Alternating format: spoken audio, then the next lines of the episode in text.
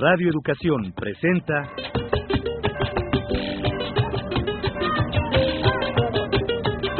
Encuentro con el Son.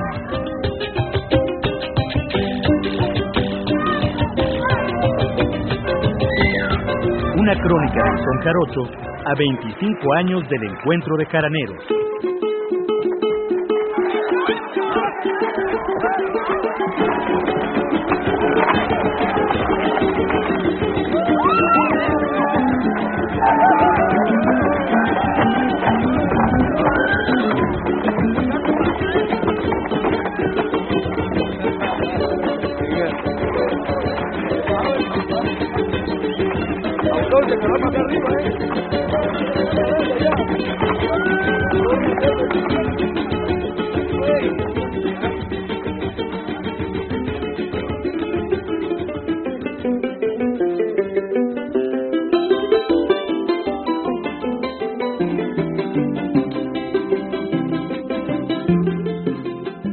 ¿Qué tal amigos y amigas que sintonizan Radio Educación? Nos da muchísimo gusto saludarles. Mi nombre es José Ángel Domínguez y se encuentra con nosotros el doctor Ricardo Pérez Monfort en este programa Encuentro con el Son.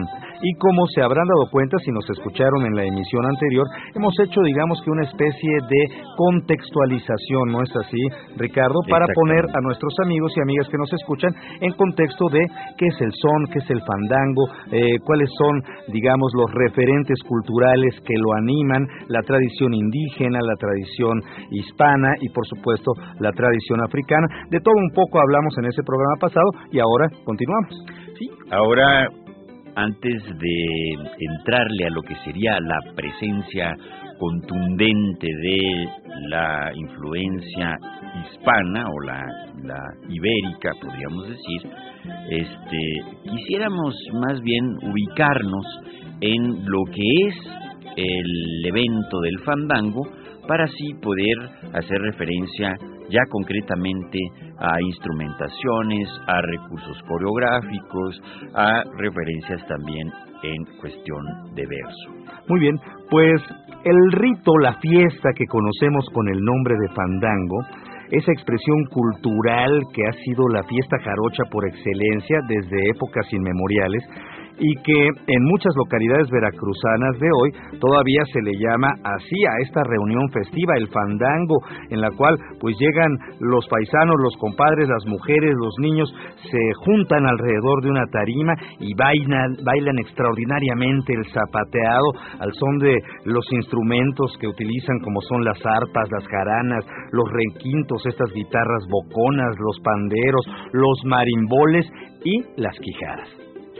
Bueno, ya sabemos que la mayor parte de los pobladores de estas tierras altas y de los llanos y de la costa que ahora forman estas tierras el estado de Veracruz, desde épocas muy remotas, eh, no solamente se reunían para intercambio comercial o para las fiestas religiosas o para organizarse eh, para cuestiones eh, que tuviesen que ver con la producción o con cuestiones políticas, sino que se reunían y aprovechaban estas reuniones desde luego para cuestiones lúdicas, para jugar, para eh, competir y sobre todo para tocar sus instrumentos, bailar, echar unos versos y de esa manera completar el fandango con ese traquetear de sus tacones que lleva la parte rítmica fundamental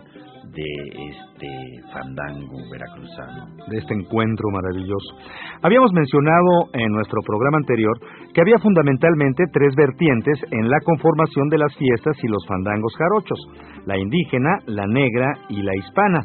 Mientras las dos primeras se escondían tras algunos elementos formales y conceptuales, y por supuesto también en las metáforas, la magia y algunas palabras que las evidenciaban, la tercera, es decir, la vertiente hispana o europea, era evidente tanto en la forma como en el contenido del fandango. Sí, como decíamos, es desde el lenguaje abstracto de los instrumentos musicales hasta las imágenes o las metáforas concretas de la versada, pasando por los pasos del zapateado y el mismo holgorio de sus participantes, es impresionante cómo lo hispano quedó implícito en el fandango como ninguna otra fuente dentro de este quehacer festivo. Si bien uno de sus primeros aportes fue el deslinde entre la dimensión ritual o religiosa y la profana, ¿verdad? Es cuando se establecen las diferencias a la hora de cantar a lo divino o a lo humano, esta vertiente europea también trajo consigo elementos que permitieron acentuar esa mágica iniciática del fandango de la que hablábamos en nuestro programa pasado. Así es, aquel duende que suele presentarse en la música y el baile andaluz se escondió entre las cuerdas de las vihuelas que acompañaron a los bajeles de guerra y a los bergantines comerciantes españoles cuando recién anclaban en las costas veracruzanas. Esos aires juguetones y chocarreros, pues se impregnaron en el son, y su picardía y su buen humor quizás rompieron la solemnidad del ritual, quedando íntimamente ligados al sabor de los fandangos. La sólida afirmación del machismo en las jácaras, gran parte del zapateado sobre la tarima y la mayoría de sus variantes coreográficas, la estructura de las coplas y de prácticamente toda la versada, los instrumentos de cuerda y su típico rasgueo, todo ello amigos es herencia directa de la vertiente pagana española.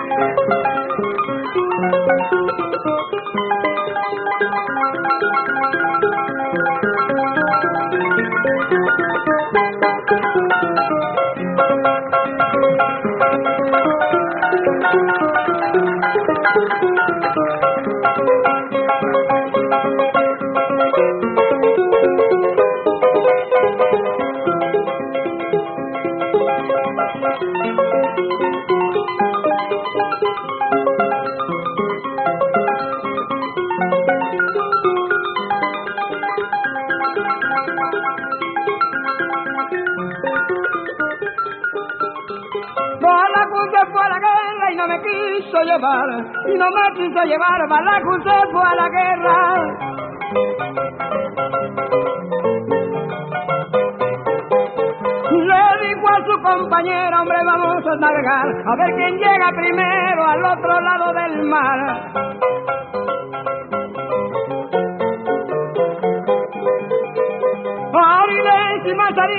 Ariles, casi decía de noche te vengo a ver, porque no puedo en el día, ariles y más ariles, ariles del carrizal, me picaron las avispas, pero me comí el panal.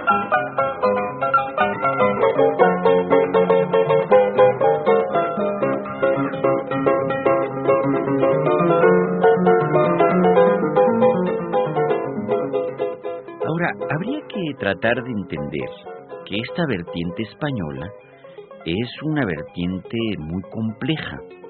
Eh, Antonio García de León lo ha llamado el Caribe afroandaluz, es, un, eh, es una región, pero es una región cultural que absorbe eh, tanto la vertiente andaluza canaria, desde luego la, la vertiente africana, este, pero que eh, como si fuera un, una serie de capas, ¿verdad?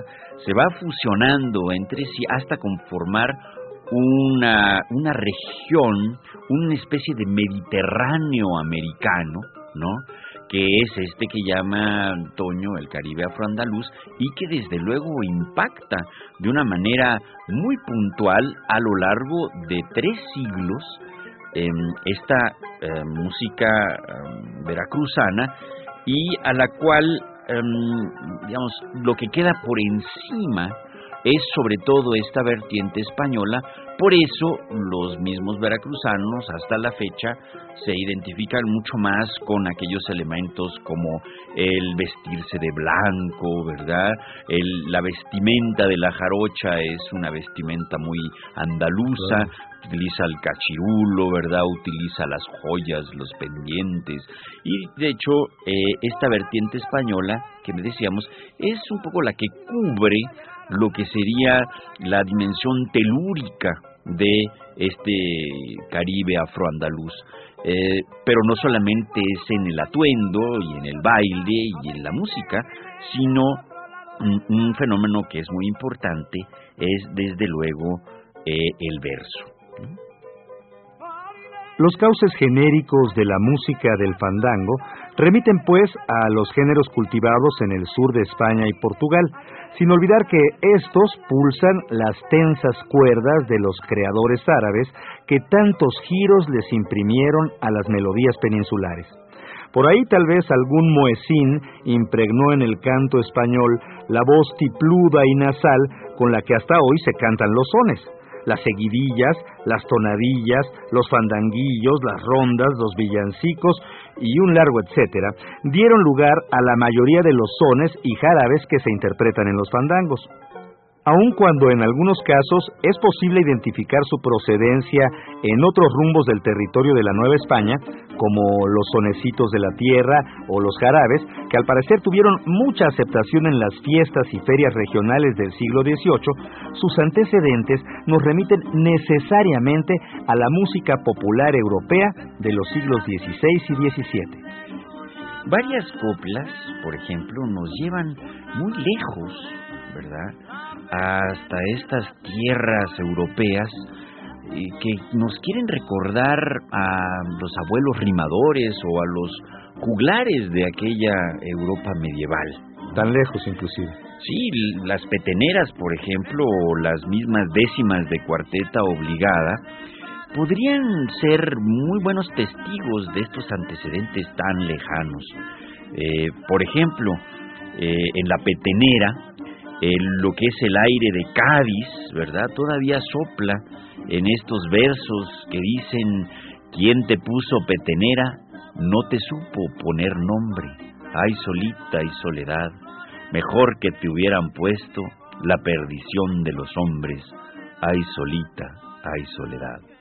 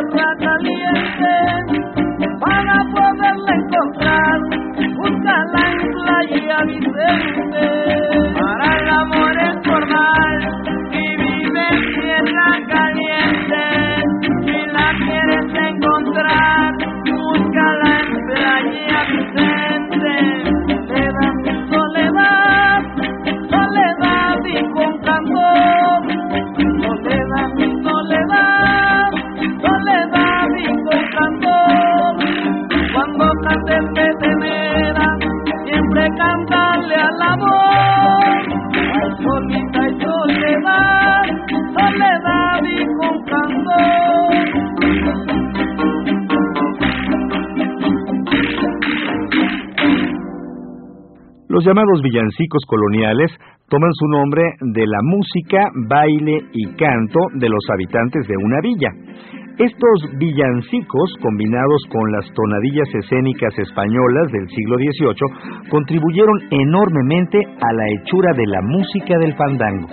Bueno, y no se diga lo que significa Vicente Spinel para el quehacer fandanguero en cuanto a las fórmulas versísticas que aparecen en lo que serían las primeras décimas. Eh, don Vicente Espinel inventó la espinela en el siglo XVI español y él realmente también va a participar en el, en el aumento de una cuerda a la guitarra barroca que va a ser, pues podríamos decir, la madre de la jarana.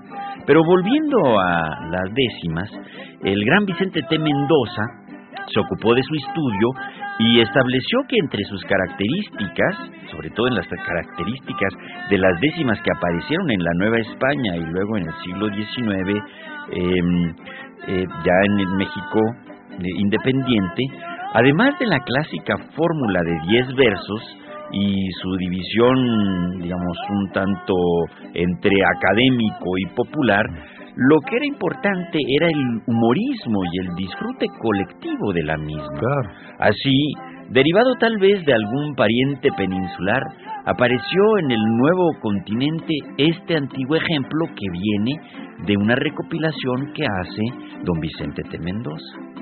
Un mosquito impertinente picar a un zorro quería, pero éste se defendía y lo burlaba altamente. Sin usar voz diferente se disfraza en el vestido. El zorro lo ha conocido y le dice con ultraje, ¿qué importa que mudes de traje si no mudas de zumbido?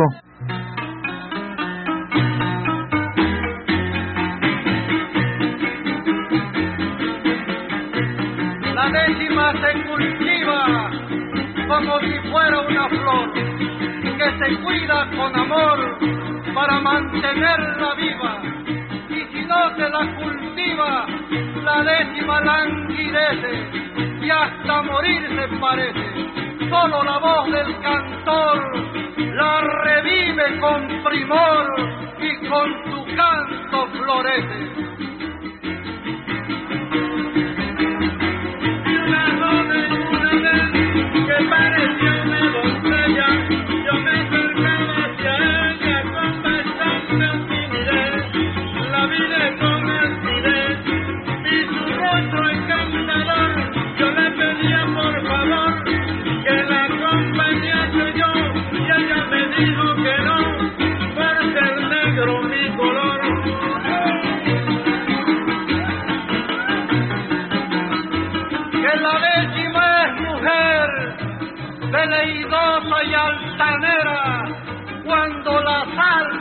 Cualquiera sin tomar su parecer y no quiere conceder lo que por fuerza no da.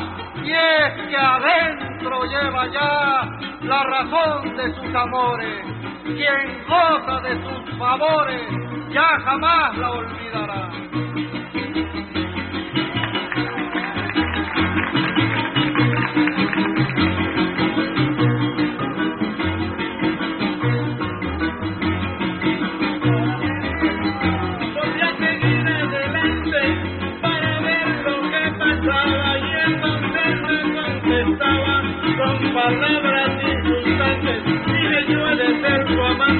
Quiérame usted, por favor, se lo dice un trovador, que solo feliz sería si usted llega a verme un día, aunque negro mi color.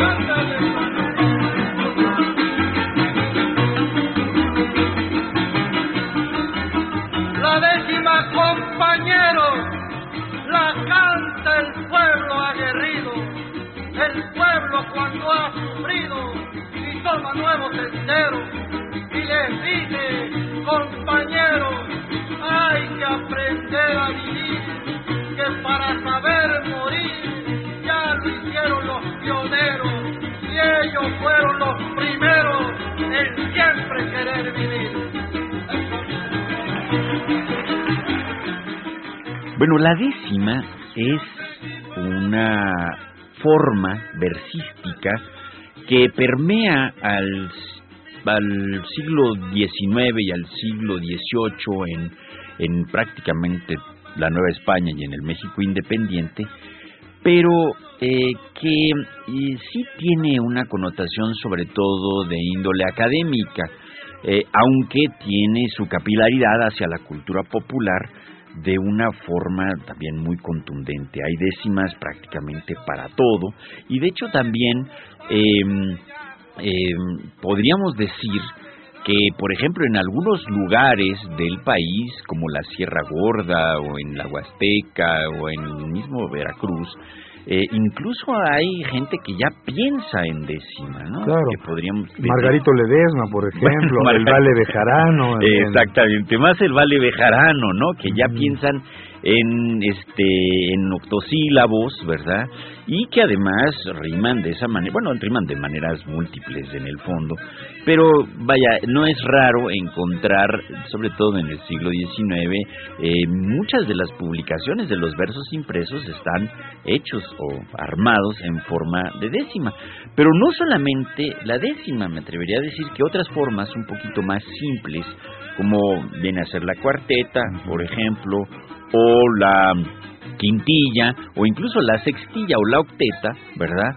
Son eh, recursos constantes en la versada eh, veracruzana y desde luego todas estas formas provienen del siglo de oro español, ¿no? Este, incluso es interesante porque hay eh, versiones muy muy interesantes de todas estas estas formas literarias que por ejemplo, plantean cuartetas cortas como por ejemplo La Bamba, ¿no?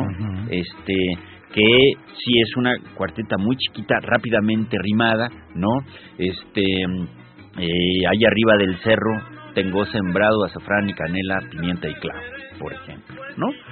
Las quintetas, por ejemplo, que ya implican, digamos, un remate de la cuarteta, ¿no? Y que por lo general riman con la tercera o con la cuarta línea, ¿no?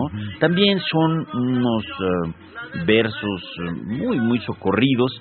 Eh, mm, me atrevería a decir que la eh, quinteta y la sextilla, ¿verdad? Son las que aparecen constantemente en sones clásicos como los que abren el fandango, como es el caso del Chiquisiri. Y luego hay otro tipo de versada que es muy interesante, que es lo que llaman las carretillas, que son mm, de forma de versar, pero que no tiene un límite. O sea, puede haber... En cuanto al número de versos. Exacto. Puede haber carretillas de 25, de 30, de 40 este, versos. Y eh, estos sobre todo se tocan eh, en los jarabes o se cantan en los jarabes y ayudan en buena medida a mostrar la rapidez con la que el eh, repentista o el, versador, ¿no? Este tiene para eh, poder inventar sobre la marcha, ¿no? Entonces improvisar y responder. Exactamente, ¿no? Entonces la carretilla eh, es sobre todo se toca el jarabe y hay varios ejemplos clásicos y aquí uno de ellos.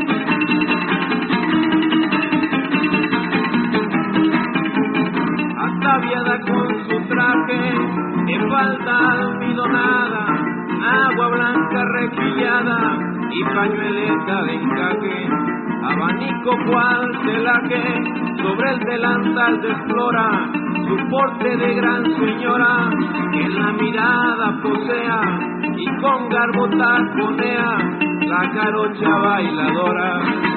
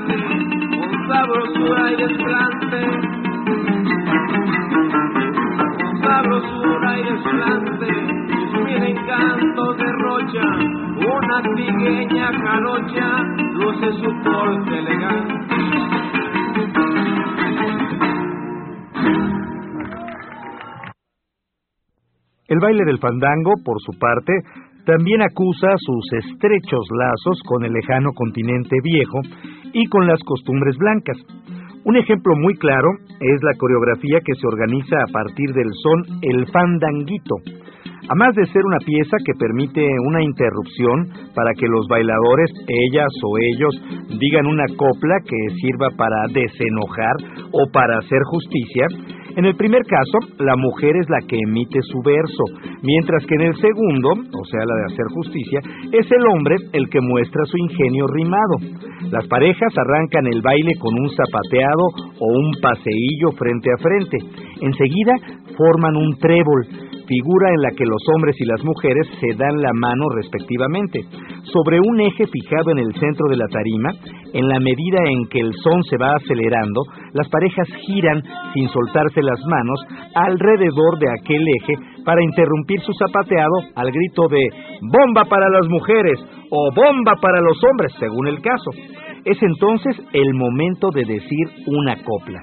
Al terminar el desenojo o la justicia, el baile comienza de nuevo.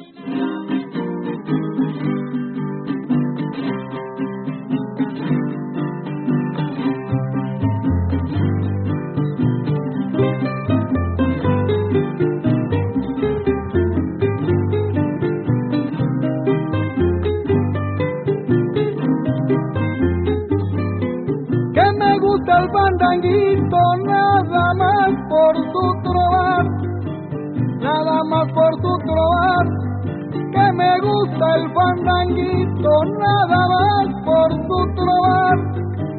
Que me gusta el fandanguito nada más por su trobar. Nada más por su trobar que me gusta el fandanguito nada más por su trobar.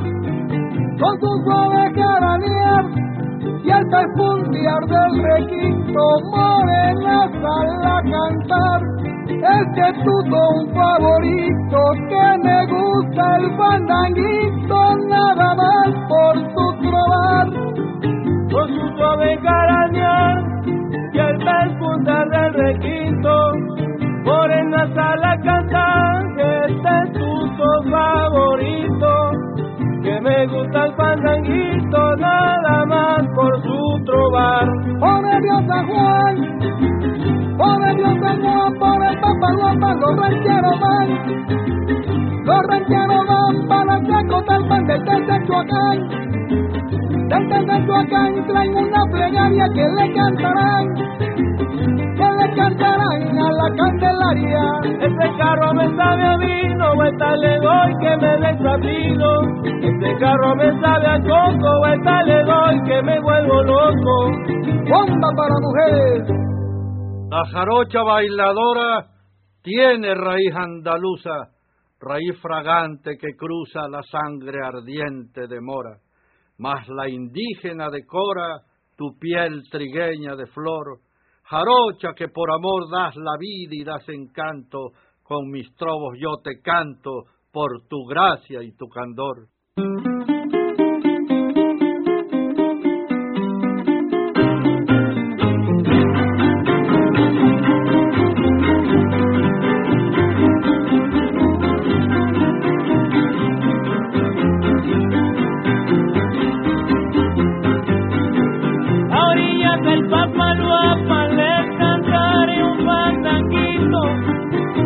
Les cantaré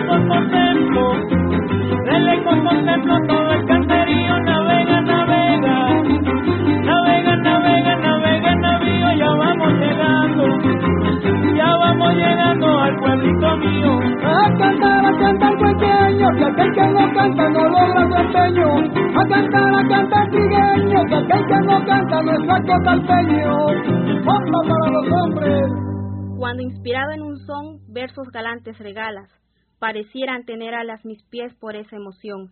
Vuelan sonando el tacón en respuesta a tu finura, y flotan tomando altura con los versos de tu canto, jarocho que eres mi encanto por tu voz y galanura.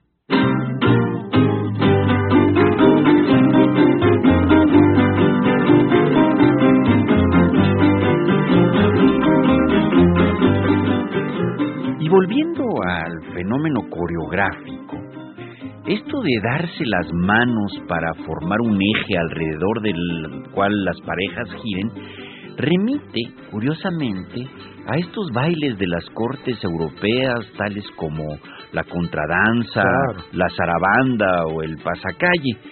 Y quizá otra coreografía muy interesante que también se remonte a estas danzas cortesanas antiguas sea la del colás. En ese caso, una vez que comienza el son, cuatro mujeres y un hombre se suben a la tarima y empiezan a zapatear.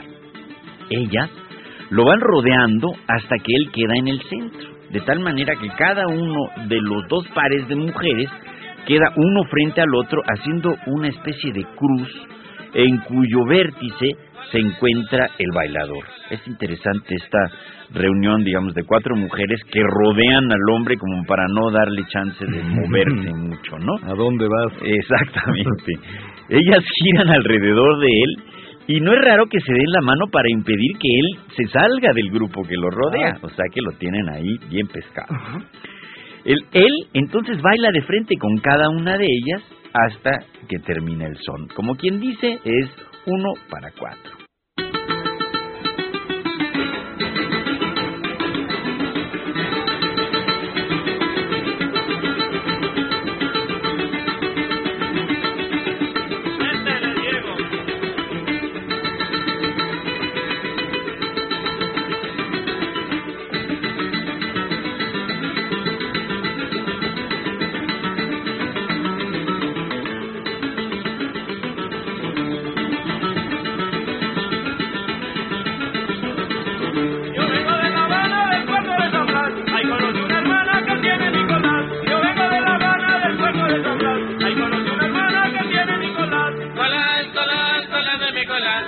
Que te quiero yo lo puedo que me da. Si puede y si quiere y si no yo lo verá.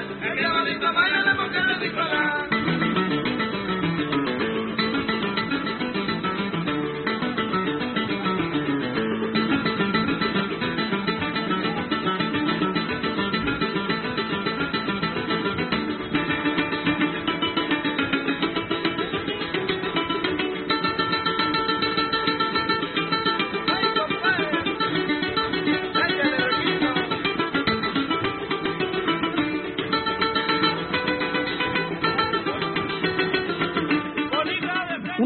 También es muy interesante en las coreografías contemporáneas que se pueden ver en los fandangos es cómo eh, se combinan con ciertos elementos pantomímicos.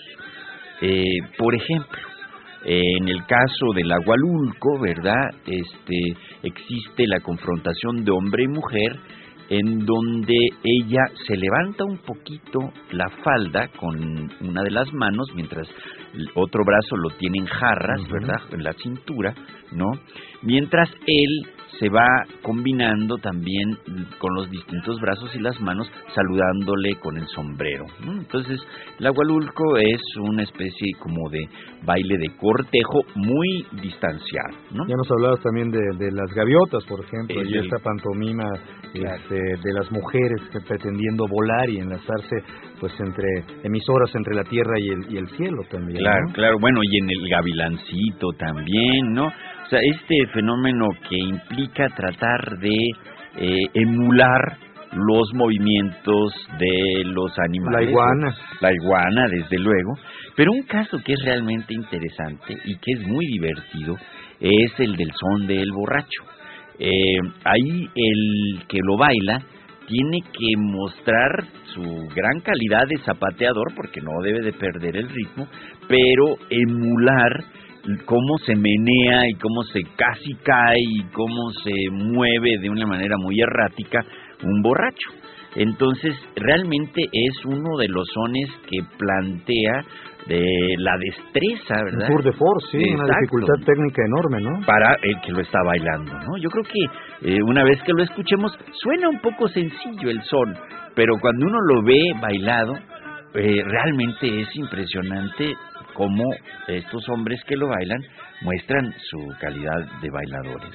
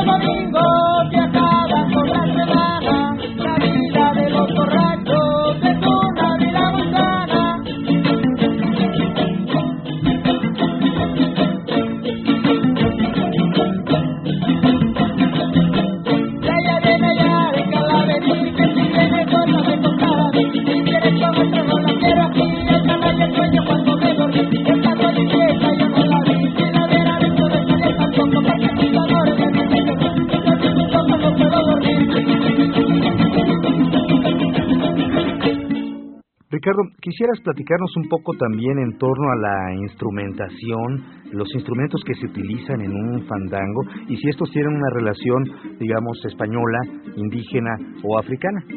Sí, desde luego. Bueno, como ya decíamos en un principio, la, mm, digamos, la instrumentación, lo que sería la organología del fandango, es eh, eminentemente español, ¿no? Este, se le han incluido algunos elementos, eh, digamos, de tipo africano, sobre los que vamos a hablar después, pero realmente lo que realmente determina el, el, la instrumentación del fandango es la influencia española. las jaranas son las vihuelas españolas. Exactamente. Bueno, la, la jarana es, eh, es realmente un, podríamos decir, pues una especie de reliquia, ¿no? Porque en pocos países de América Latina se tiene un vínculo tan estrecho entre lo que era la guitarra barroca y lo que es la jarana. Ya decíamos que Spinel le, añade la, quinta cuerda, ¿no? Y lo que tenemos en, en la jarana, pues es una un, un, instrumento que proviene del siglo XVI y del siglo XV español, de hecho. Luego viene el requinto, que está íntimamente emparentada con la jarana. La jarana hay que acordarse que es el que lleva el acompañamiento, aunque a veces también se requintea. Y hay tres tipos de jarana jarana primera, que es la más chiquita, también conocida como el mosquito, luego la jarana segunda, segundona también la llaman, y la tercerola o la tercera, que es la más grande, la que da, digamos, los acordes más graves. El requinto es el que por lo general lleva la, eh, la, la voz cantante, ¿no? Y al igual que el arpa, el arpa lo que sucede con ella es que no es tan tan sonora y mucho menos el arpa original, que era un arpa pequeñita y que ya, digamos, ya en el siglo XX la convierten en un arpa mucho más grande. Pero podríamos decir que el arpa también es un instrumento que lleva melodía, ¿no? Pero por ejemplo un instrumento como la bocona, bueno, también español. La bocona es hace las veces del bajo.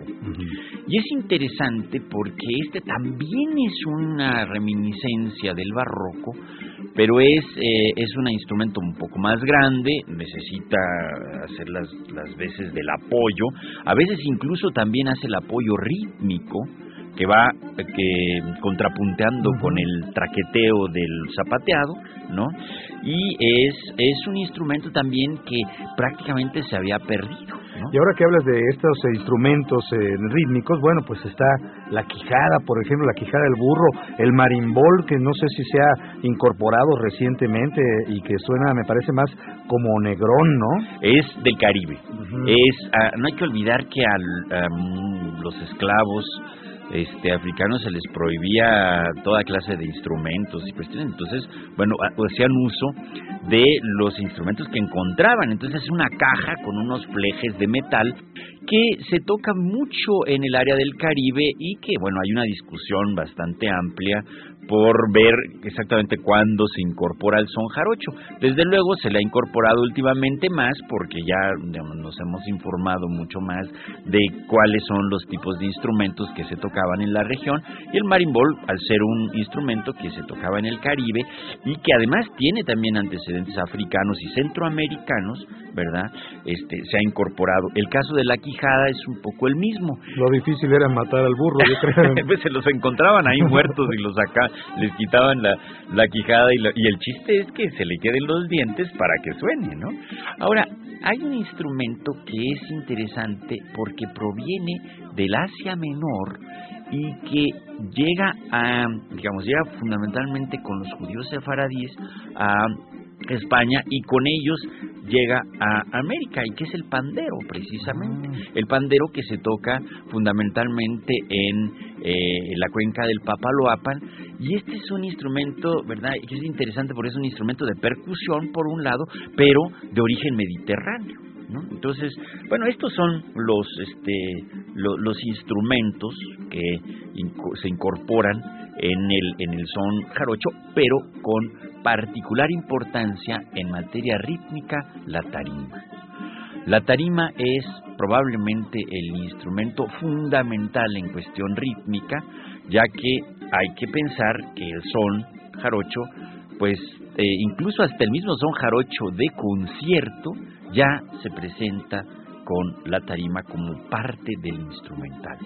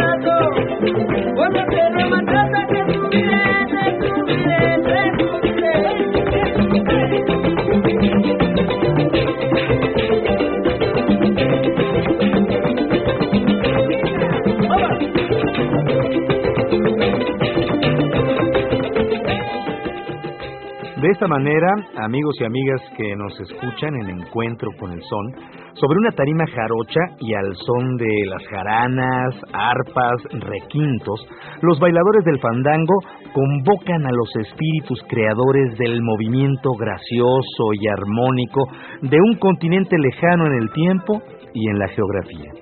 Ahora es importante entender que las tres vertientes separadas forman al fandango, la indígena, la negra y la española, no son capaces por sí mismas de hacer un fandango independientemente. Este es eminentemente un asunto mestizo y como tal sale a bailar y a cantar y a tocar libremente cuando la amalgama ha dejado de referirse a cada uno de sus caudales. Esa creciente de combinaciones y expresiones culturales de muy diverso origen se afirma en su dimensión festiva y ritual como un crisol de una unión de tiempos, orígenes y culturas.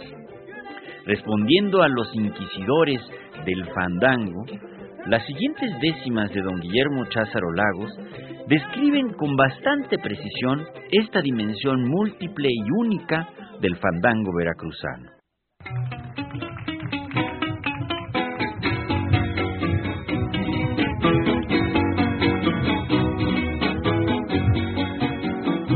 El fandango es el fandango.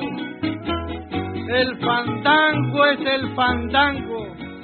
Fiestón mestizo, costeño, en cuyo estilo abajeño tiene su arte, su. Primo hermano del Huapango, de los huastecos el son, es de aquí, de esta región, la cuenca del Papaluapan y ha crecido en Tlacotalpan su raíz, su tradición. raíz, su tradición, por el baile de tarima y la versada que rima con la música del son. Es del pueblo la reunión, las gentes hacen la fiesta, es la trigueña que niesta, saca chispas al tablón, con un brioso mocetón que para gallo se presta. Que para gallo se presta el bailador fandanquero, el lírico jaranero que roturando se gesta, el cantador que contesta, trova al aire lo de adentro, cuando Cupido está al centro, y un contrapunto amoroso que el probo pone celoso, y un otro sale a su encuentro.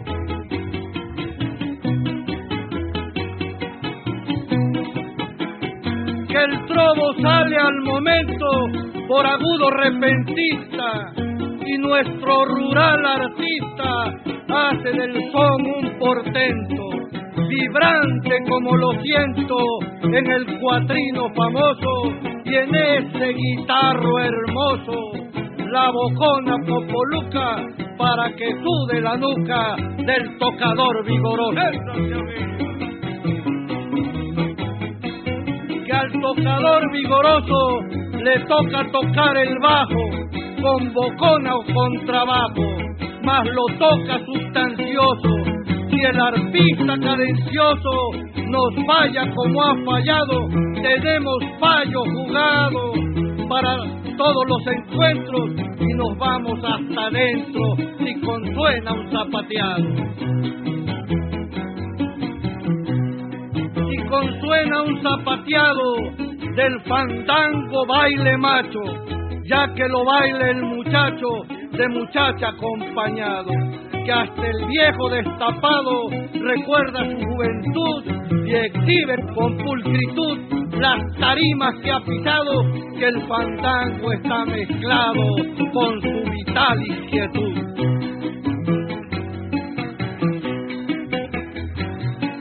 con su vital inquietud este encuentro jaranero echa mano del pandero para catar su altitud, porque en esta latitud el son jarocho arraigó y si de ultramar brincó por las Canarias o Antillas, se mestizó en las orillas y a la tierra se trepó.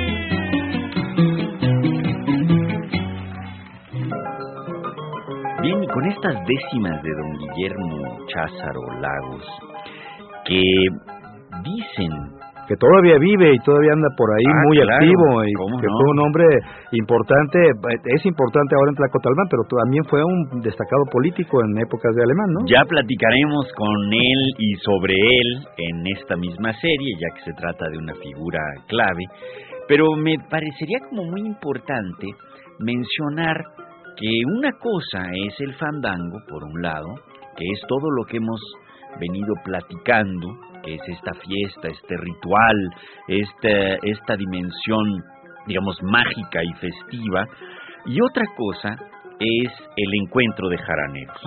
El encuentro de jaraneros es otro fenómeno del que hablaremos en nuestro próximo programa. Pues muchísimas gracias por su atención, amigos y amigas que sintonizan Encuentro con el Son. Los esperamos en nuestra próxima emisión.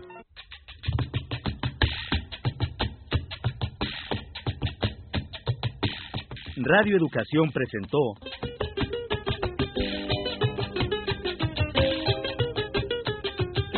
Encuentro con el Son.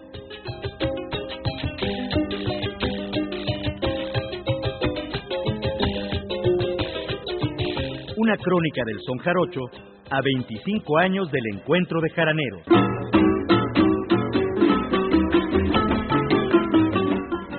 En este programa escuchamos música de los grupos Mono Blanco, Andrés Alfonso, Los Parientes, Siquisirí, Guillermo Cházaro Lagos, Son de Tlacojalpan, Los Utrera y Cultivadores del Son.